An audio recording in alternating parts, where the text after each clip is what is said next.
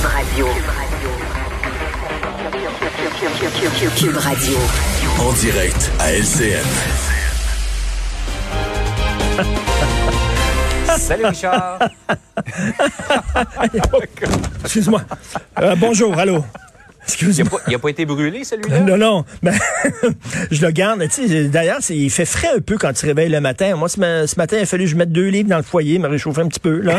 C'est un peu frais le matin. L'automne s'en vient. Certain que ça allait te faire réagir quand j'ai vu cette nouvelle-là. 5000 livres brûlés dans des écoles ontariennes. Comment t'as trouvé? Écoute, euh, et en plus, là, on a pris les cendres de certains livres qui ont été brûlés, on les a enterrés sous des arbres pour que de ces cendres pousse un Canada nouveau. Un Canada plus inclusif.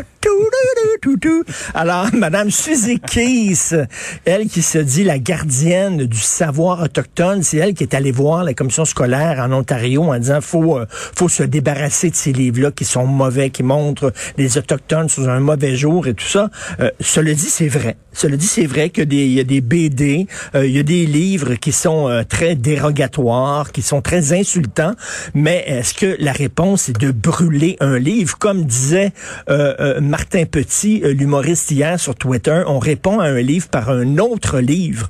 On ne brûle pas les livres. Donc, cette femme-là qui se dit la gardienne des valeurs autochtones, du savoir autochtone. D'ailleurs, elle a fait une vidéo expliquant aux enfants quelle était sa démarche. Je sais pas si tu as vu le vidéo, mais écoute, il y, a de la Non. mu- il y a de la musique de Pipo, là.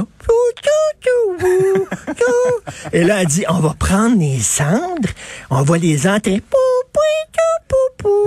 Et là, elle va renaître. Écoute, c'est c'est surréaliste. Et là, on apprend qu'elle est même pas autochtone. Hein? C'est Radio-Canada qui a sorti Ouais. ça, Thomas Gerbet.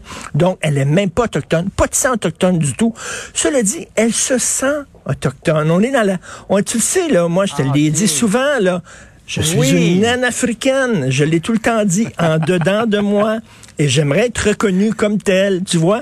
Alors, elle, est- écoute, on est là dans, dans de la folie pure et on se demande comment ça se fait que des gens sérieux qui sont les gardiens de nos institutions, comment ça se fait qu'il y a des gens dans des bibliothèques, dans des commissions scolaires, dans des musées, dans des, dans des télévisions publiques, dans des festivals, dans des, euh, bon, Comment c'est que ces gens-là plient les genoux et euh, acceptent tout ce genre de demandes-là de, de de canceller euh, l'arrivée, euh, d'a- d'annuler une conférence dans une université, ou alors de retirer un film à l'affiche ou des livres dans une bibliothèque, ou bon, euh, de de- de- d'interdire des pièces de théâtre. Et. À un moment donné, il va falloir que ça arrête.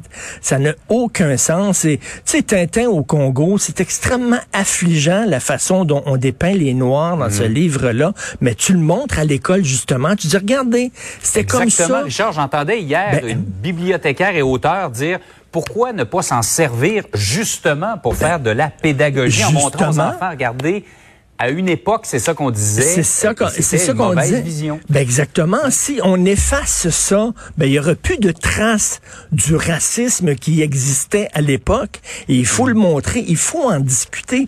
Et là, on dirait qu'il y a des gens qui ne veulent plus débattre, qui ne veulent pas. Je suis pas d'accord avec toi. Je veux que tu disparaisses. Je veux plus que tu sois à TV. Je veux plus que tu sois à radio. Je veux qu'on brûle tes livres et tout ça. C'est pas ça la société dans laquelle on est. C'est une société de discussion. Alors, les jeunes. Si vous voulez lire correctement Lucky Luke, que j'adore, sans vous faire regarder bizarrement dans l'autobus, vous prenez votre Lucky Luke, vous le mettez dans un livre qui est, mieux, qui est mieux perçu. Par exemple, celui-là. Tu vois? Tu lis ton Lucky Luke, les gens savent pas que tu lis Lucky Luke. Et tu lis Lucky Luke, et là, ça passe. Tu vois, les gens, ils te regarderont pas bizarrement.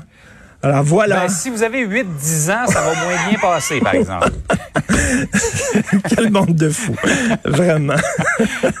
Par ailleurs, Richard, la musique francophone est vraiment sous-représentée à la radio. Oui, et souvent, lorsqu'on parle du déclin du français, on pointe les autres du doigt, les anglophones, les allophones, etc. Faudrait se regarder aussi dans le miroir. Nos radios privées de musique francophone détenues par des francophones s'adressant à des francophones. Alors, c'est notre problème à nous.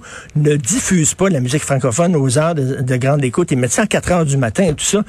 Sous prétexte que quoi, c'est plate, la musique francophone. Écoute, là, on n'est plus, là, on n'est plus à l'époque de crée-moi, crée-moi pas. Il y a de la musique francophone qui est moderne, qui est le fun, qui est contemporaine à un moment donné. Et euh, je sais pas comment, pourquoi on n'en diffuse pas plus. Et c'est le gros problème de ça quand j'étais plus jeune, et toi aussi Jean-François, mettons on écoutait l'émission de Jean-François Guérin à radio. Ben Jean-François Guérin y arrivait avec ses disques, ses propres disques de chez eux. Puis c'est lui qui mettait la musique, OK?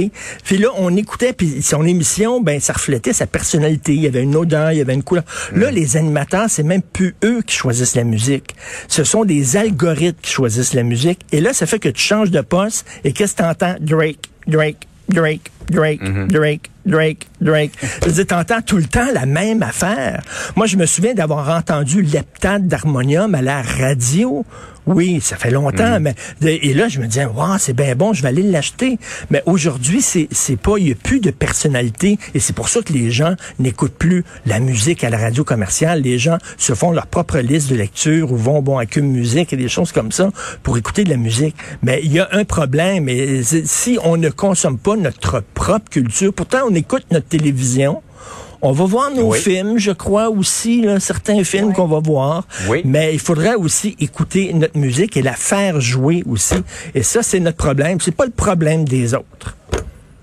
Exact. Il y, a, il y a tellement de bon matériel et euh, de, pour tous les goûts euh, dans nos artistes québécois. Vraiment, c'est très riche ce qui sort en musique québécoise Tout à fait. les dernières années. Tout à fait. Ben, je vais aller. Hey, je, Richard, je passe pense me mettre, Je te- mettre le dernier livre de Mathieu Bock côté dans le foyer. J'ai froid. Salut, bonne journée, à demain. Bonjour.